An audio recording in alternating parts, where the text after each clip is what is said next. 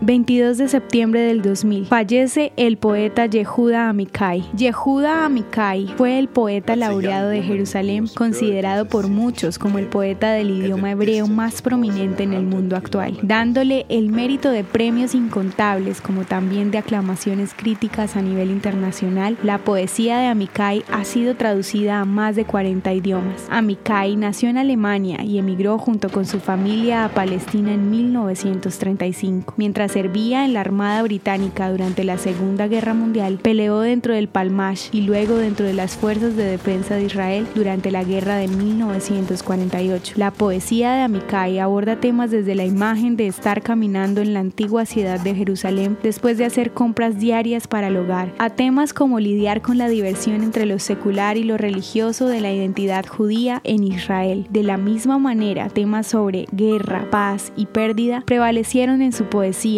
la cual fue reconocida como la voz nacional de la israelicidad. En 1994, Yitzhak Rabin recitó su poema Dios tiene piedad de los que van al jardín de niños, como parte de su discurso al aceptar el premio Nobel.